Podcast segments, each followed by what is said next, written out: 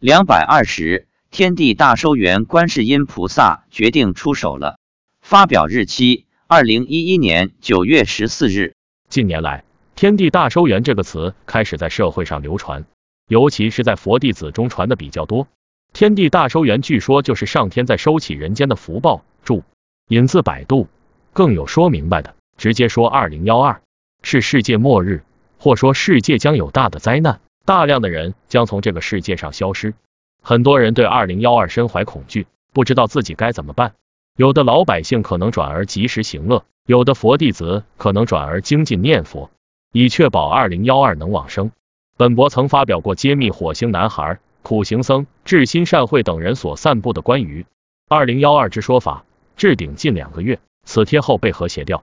本博第一篇观世音菩萨开示就提到了二零幺二的问题。不知各位可有印象？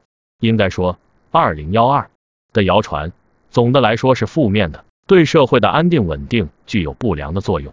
八月十三日星期六，我和妻子一如既往的去登山，一路持诵大悲咒，十五万鬼道众生前来听闻佛法，西方三圣、诸大菩萨都来到了现场。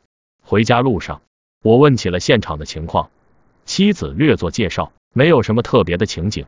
妻子很自然的说道。观世音菩萨准备在农历九月十九以后召集一千人学习法术。我问：这一千人是哪里的人？人间、天上还是西天？他说是西天的菩萨。我问：学法术干什么？妻子说：现在不是很多人都在说二零幺二吗？观世音菩萨准备清理一下。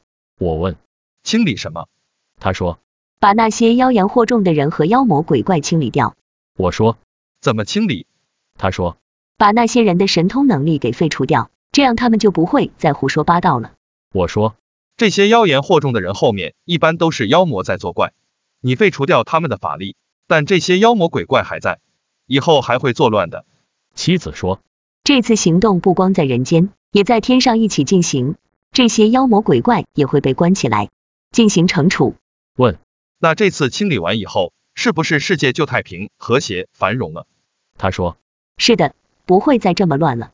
原来天地大收元不是收我们人类，而是收那些以神通迷惑人、扰乱世界、妖言惑众的妖魔鬼怪和他们的代言人。